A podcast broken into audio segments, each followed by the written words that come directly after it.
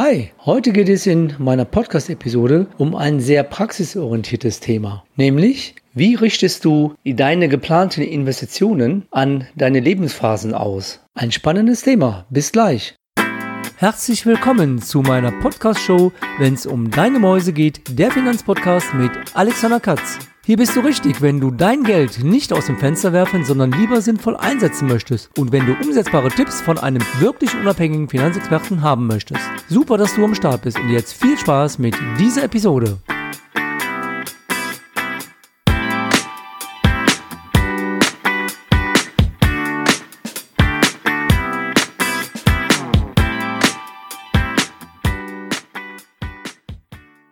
Was bedeutet denn jetzt Ausrichtung deiner Investition an deine Lebensphase? In diesem Podcast geht es speziell um die Lebensphase deiner beruflichen Veränderungen. Du bist Angestellter und planst einen beruflichen Wechsel oder du planst sogar eine Selbstständigkeit. Oder dein Einkommen ändert sich. Du hast zum Beispiel einen höheren variablen Teil als einen festen Teil dann ist es wichtig, gut zu überlegen, wenn du eine konkrete Investition planst, wann realisierst du diese Investition? Zum Beispiel den Kauf eines Hauses oder den Kauf eines PKWs oder eine gewerbliche Investition. Ich möchte dir eine Entscheidungshilfe geben, wenn du Investitionen planst und auch planst, deine berufliche Lebensphase zu verändern. Wann ist es wichtig, die Investition vorzuziehen oder ist es zu empfehlen, diese Investition nach hinten zu schieben? Und zu diesem Thema habe ich in den letzten Monaten einige Praxisfälle gehabt, die ich dir jetzt in diesem Podcast näher bringen möchte. Ein Kunde kam zu mir, um mit mir das Finanzierungskonzept für den konkreten geplanten Erwerb einer Immobilie zu besprechen. Das Budget stimmte, die Einkommensverhältnisse passen, die Bonität ist gut. Also im Prinzip ist alles im grünen Bereich, wo man sagen könnte, der Kunde kann sich seine Immobilie kaufen, denn er kann sie auch finanzieren. Jetzt kommt aber das große Aber. Und das ist in letzter Zeit des Öfteren passiert. Wir haben alles soweit durchgesprochen und auch schon ein konkretes Finanzierungskonzept entwickelt. Und dann sagt der Kunde zu mir, ach ja, Herr Katz, ich habe eins vergessen, was ist vielleicht wichtig? Ich verändere mich beruflich. Und beruflich verändere ich mich schon in den nächsten Monaten. Der Kunde wechselt seinen Arbeitsplatz und da kommt jetzt das erste Problem mit den Banken. Denn die Veränderung der beruflichen Tätigkeit, ob man jetzt in der gleichen Branche tätig ist, ob man die Branche wechselt, ob man auch angestellt bleibt oder angestellt ist, mit dem neuen Arbeitsplatz habe ich eine Probezeit. Die Probezeit ist in der Regel sechs Monate. Und wenn der Kunde jetzt bei seiner Bank eine Baufinanzierung beantragt und der Bank dann mitteilt, ich verändere jetzt meinen Arbeitsplatz, in zwei Monaten habe ich einen neuen Arbeitgeber, dann wird es so sein, dass dies voraussichtlich dann ein K.O.-Kriterium für die Bank ist, die Finanzierung darzustellen. Warum? Die Probezeit wird nicht als Einkommen gewährt. Damit wird die Bank sagen, lieber Kunde, du musst jetzt leider den Ablauf deiner Probezeit abwarten dann sind wir bereit, die Finanzierung mitzutragen, die Finanzierung zu übernehmen. Aber zum jetzigen Zeitpunkt können wir das nicht, weil es kann ja sein, dass du die Probezeit nicht zu Ende führst, sondern dass der Arbeitgeber entweder aus verschiedenen Gründen sagt, er entlässt dich, das kann er ja fristlos machen, und dann würde das Einkommen wegfallen. Es ist ein bisschen paradox, denn das kann ja im Grunde genommen immer passieren. Man hat zwar Kündigungsfristen, aber im Grunde genommen kann man auch als Angestellter seinen Arbeitsplatz auch schnell verlieren. Aber das ist für die Bank nicht relevant. Und deshalb ist die Frage, wie kannst du das jetzt umgehen? Es gibt ja jetzt zwei Möglichkeiten. Die erste Möglichkeit ist, du weißt, dass du deinen Arbeitsplatz veränderst und wartest dann deine Investitionsplanung oder deine Investitionsentscheidung ab bis deine Probezeit abgelaufen ist, beziehungsweise du planst es so, dass es dann Hand in Hand übergeht, wenn also zum Beispiel deine Probezeit abgelaufen ist, dass die Finanzierung steht und dass du dann die Immobilie kaufen oder bauen kannst. Was ist aber, wenn du sagst, du kannst nicht warten?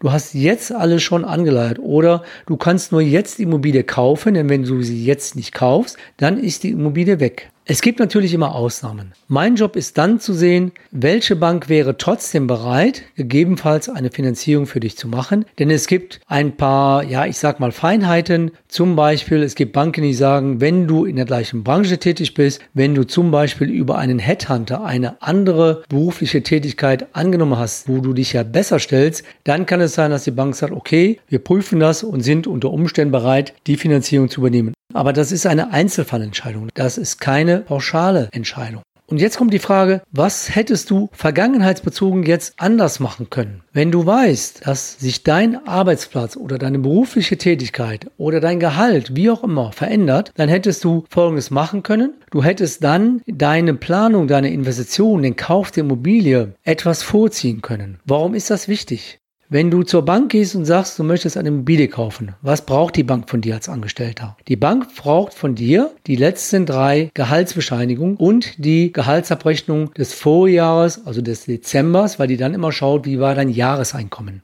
Und letztlich ist der Bank egal, wenn du in zwei oder drei Monaten eine neue Stelle antrittst, denn die Bank kalkuliert den Kredit, ja, wenn du so willst, vergangenheitsbezogen. Wenn du weißt, du scheidest aus und legst der Bank eine Gehaltsabrechnung vor, wo in der Abrechnung drin steht, Austrittsdatum, ich sage jetzt mal 1.10.2019, dann wird die Bank natürlich sagen, Moment, das ist ja wie ein befristeter Arbeitsvertrag, das können wir nicht akzeptieren, denn hier steht ja schon ein Austrittsdatum drin.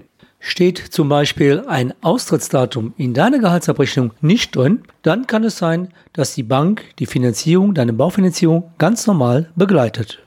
Insofern ist es immer wichtig, dir auch deine Gehaltsabrechnung detailliert anzuschauen. Ein weiterer Punkt, der zu einem KO-Kriterium bei einer Finanzierung führen kann, das ist der Punkt befristete Arbeitsverträge. Es gibt Branchen, dort sind befristete Arbeitsverträge üblich, wie zum Beispiel in der Gesundheitsbranche. Wenn du das erste Mal einen befristeten Arbeitsvertrag abschließt, der zum Beispiel über ein oder zwei Jahre läuft und mit diesem befristeten Arbeitsvertrag eine Finanzierung bei der Bank beantragst, dann könnte es sein, dass die Bank diese Finanzierung nicht macht, weil es ja sein kann, dass dein befristeter Arbeitsvertrag nicht verlängert wird. Wenn du aber bereits den zweiten befristeten Arbeitsvertrag vorlegst, also zum Beispiel sind die ersten zwei Jahre abgelaufen und dein Arbeitgeber hat den befristeten Arbeitsvertrag erneut um zwei Jahre verlängert dann ist es bei den meisten Banken kein KO-Kriterium mehr, weil es jetzt einen Anschlussvertrag gegeben hat, auch wenn dieser befristet ist. Also für dich ganz wichtig bei befristeten Arbeitsverträgen immer nachschauen, ist das dein erster befristeter Arbeitsvertrag oder ist es der zweite oder dritte. Dann solltest du keinen Problem führen. Und in welcher Branche bist du tätig, dass die Bank auch sagt, in dieser Branche ist es üblich, mit befristeten Arbeitsverträgen zu arbeiten. Noch ein wichtiger Hinweis. In verschiedenen Branchen ist es mittlerweile üblich, dass die Gehaltsstrukturen verändert werden. Das heißt, dein fixes Gehalt wird zum Beispiel reduziert, dein variabler, ertragsorientierter Anteil wird erhöht. Das kann jetzt für die Bankbetrachtung dazu führen, dass die Bank sagt, wir als Bank betrachten nur den fixen Anteil deines Gehaltes, denn der ist ja garantiert. Dein variabler Anteil ist ja nicht garantiert, denn der schwankt. Ähnlich ist es bei Tantieme-Anspruch. Wenn du jedes Jahr eine Tantieme bekommst, diese Tantieme ist ja auch normalerweise abhängig von deinem Erfolg oder von dem Erfolg des Unternehmens, dann wird diese Tantieme in der Regel nicht deinem normalen Gehalt zugeschlagen. Es sei denn, das ist die Ausnahme bei einigen Banken, du hast in den letzten Jahren eine relativ gleichbleibende Tantieme bekommen, kannst dies auch nachweisen und dann rechnet die Bank einen Durchschnitt dieser Tantieme, was dann zu einer Erhöhung deines Durchschnittseinkommens führen könnte. Ein weiterer wichtiger Punkt ist, wenn du mehr als zwölf Gehälter bekommst, also ein 13. und ein 14. zum Beispiel als Urlaubsgeld, als Weihnachtsgeld, dann wird das in der Regel auch zugerechnet. Aber einige Banken akzeptieren nicht mehr als 13 volle Gehälter, also auch wenn du zum Beispiel ein 14. Gehalt bekommst. All diese Dinge sind wichtig, wenn du für dich dein Einkommen kalkulierst hier bitte berücksichtige immer, dass die Kalkulation oder dass die Anrechnung deines Einkommens bei der Bank halt unterschiedlich sein kann. Der nächste wichtige Punkt bei der Ausrichtung deiner Investition an deine Lebensphasen ist der Punkt, was passiert, wenn du planst, dich selbstständig zu machen. Wenn du jetzt aber privat eine Finanzierung aufnehmen willst, zum Beispiel, dass du ein Haus kaufen möchtest, dann wird die Bank sagen, lieber Kunde, hier musst du leider mindestens drei Jahre warten, bis wir überhaupt prüfen können, ob du in der Lage bist, eine Baufinanzierung tragen zu können. Das hat den Hintergrund, dass du immer die letzten drei Jahresabschlüsse vorlegen musst und für das laufende Jahr, wo es ja noch gar keinen Jahresabschluss gibt, eine sogenannte betriebswirtschaftliche Auswertung oder einen Zwischenstatus, der dann durch den Steuerberater erstellt wird. Also im Grunde genommen musst du schon im vierten Jahr der Selbstständigkeit sein, damit du überhaupt drei Jahre belegen kannst. Und anhand dieser drei Jahre wird dann ein Durchschnitt genommen. Und da wird oftmals auch mit falschen Zahlen gerechnet. Wenn du als Selbstständiger zum Beispiel eine Einnahmenüberschussrechnung erstellst, dann hast du unten ja ein Ergebnis, also deinen Gewinn. Dein Gewinn ist natürlich nicht dein Nettogehalt oder nicht vergleichbar mit dem Nettogehalt, denn der Gewinn ist ein Bruttogewinn. Und von diesem Bruttogewinn geht natürlich noch runter deine persönliche Einkommensteuerzahlung, deine Sozialversicherungsabgaben, deine Abgaben für Altersvorsorge, also alles das, was in den Zahlen noch nicht enthalten ist. Das betrifft natürlich nicht nur den Baufinanzierungsbereich. Ich hatte eingangs ja gesagt, es betrifft auch den Konsumentenkreditbereich. Also, das Resümee hier ist, wenn du eine private Baufinanzierung planst, du hast dich gerade selbstständig gemacht, dann musst du mindestens drei Jahre warten, es sei denn, das Einkommen deiner Partnerin, deiner Ehefrau, deines Ehemanns ist so gut, dass die Zahlen auch ohne Angabe oder ohne Berücksichtigung deiner Einnahmen aus der Selbstständigkeit ausreichen. Ist das nicht der Fall, müssen beide Einkommen zugrunde gelegt werden, dann wird es wahrscheinlich hier zu einem Problem kommen und deshalb auch wieder hier meine Empfehlung. Wenn du planst, dich selbstständig zu machen, dann ziehe auf jeden Fall Investitionsvorhaben vor, die dir wichtig sind. Ob es ein Konsumentenkredit ist, ob es die Anschaffung eines PKWs ist, ob es die Anschaffung oder der Umbau eines Hauses ist. Und wenn du dich jetzt selbstständig gemacht hast, dann geht es nur entweder in Verbindung mit dem Partner, dass das eigentliche Einkommen des Partners ausreicht, oder du musst dann tatsächlich drei oder vier Jahre warten, bis du dann mit den nachweisbaren Zahlen die Bank überzeugen kannst, dass du dann jetzt auch kreditwürdig bist. Bis zu dieser Stelle soweit erstmal zu dem Thema angestellt, Selbstständigkeit, planst du eine Investition, ziehst du sie vor oder schiebst du sie nach hinten? Zwei Punkte, auf die ich jetzt noch kurz eingehe, sind auch sehr, sehr wichtig. Dazu wird es auch noch einen separaten Podcast geben. Für Private der Schufa-Score oder die Schufa-Auskunft. Viele vernachlässigen die Schufa-Auskunft bzw. wissen gar nicht, was in der Schufa gemeldet ist. Gemeldet sind ja in der Regel in der Schufa Girokonten, Kreditkarte, Verbraucherkredite, aber gemeldet sind in der Schufa auch negative Hinweise, wie zum Beispiel eine Mahnung, eine Lastschriftrückgabe, ein Vollstreckungsbescheid. Das hört sich jetzt sehr schlimm an, kann aber dann sehr schnell passieren, wenn du zum Beispiel mit deinem Mobilfunkanbieter eine Auseinandersetzung hast. Du fühlst dich im Recht und sagst, auch wenn es nur um 100 Euro geht. Ich lasse es darauf ankommen, der kann mich ja ruhig verklagen. Und dann passiert es, dass diese ganzen Dinge in der Schufa gemeldet sind. Und hier ist das Fatale, auch wenn es hier nur um 100 Euro geht oder 200 Euro, und dieser Negativmerkmal steht drin, auch wenn der dann schon erledigt ist. Das heißt, du hast jetzt eine Regelung getroffen, der Mobilfunkanbieter meldet diesen Negativhinweis als erledigt der Schufa bleibt dieser Hinweis noch drei Jahre nach Abmeldung immer bis zum Ende des Jahres in der Schufa stehen. Und leider ist es ja in Deutschland so, dass das dazu führen kann, dass die gesamte Finanzierung, die du beantragst, egal ob du ein gutes Einkommen hast, egal ob du Eigenkapital einsetzt, es kann dazu führen, dass damit die Finanzierung nicht zustande kommt und genau dies ein K.O.-Kriterium ist. Deshalb ganz wichtig, Hol dir immer eine Schufa-Eigenauskunft bei der Schufa ein. Es gibt zwei Möglichkeiten. Die Schufa ist ja verpflichtet, dir einmal im Jahr kostenfrei eine Auskunft zu erteilen.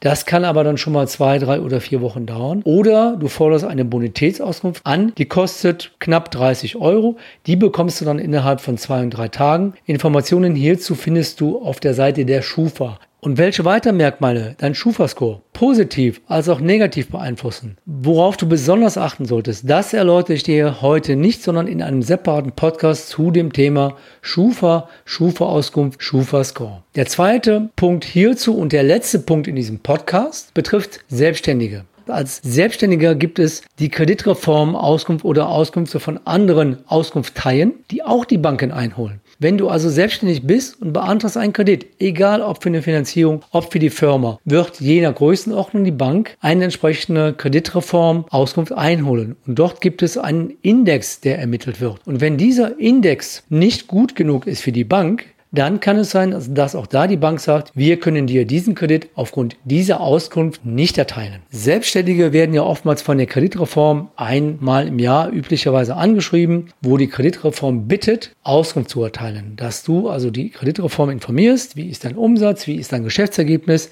Ich kann hier nur anraten, das auch zu tun. Denn wenn du das nicht tust, dann sucht sich die Kreditreform irgendwo Unterlagen oder recherchiert in Google, recherchiert beim Handelsregister etc.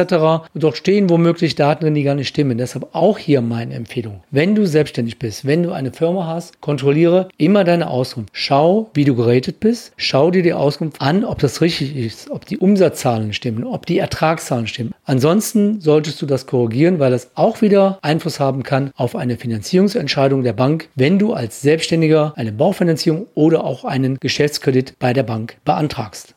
Ja, jetzt sind wir am Schluss des Podcasts angekommen. Ich hoffe, ich konnte dir so ein bisschen aus der Praxis heraus erläutern, warum es wichtig ist, Entscheidungen entweder vorzuziehen oder nach hinten zu verschieben, wenn es um deinen Status geht als Angestellter oder als Selbstständiger. Wenn du hierzu mehr wissen willst, Fragen hast, du kennst meine Kontaktmöglichkeiten, die findest du in den Show Notes. Solltest du eine Podcast-App haben, wo keine Show Notes aufgeführt sind, dann geh bitte auf meinen Blog. Es gibt dazu noch einen Blogartikel und da findest du auf jeden Fall alle Kontaktmöglichkeiten, damit du mich hierzu ansprechen kannst. Gerne, wenn du eine konkrete Frage dazu hast oder wenn du ein konkretes Investitionsvorhaben hast und wissen möchtest, wie wirkt sich das bei dir aus, dann helfe ich dir da gerne weiter. Ansonsten wünsche ich dir noch eine gute Zeit Zeit, eine schöne Zeit. Heute habe ich diesen Podcast bei ca. 30 Grad Bürotemperatur aufgenommen. Draußen haben wir heute den Spitzenwert hier in Mönchengladbach von 40,5 Grad. Ich hoffe dennoch, dass ich dir trotz der Hitze hier einige wertvolle Informationen geben konnte und wünsche dir eine gute Zeit und ich sage einfach mal bis zum nächsten Mal. Dein Podcaster und Blogger Alexander Katz, wenn es um deine Mäuse geht.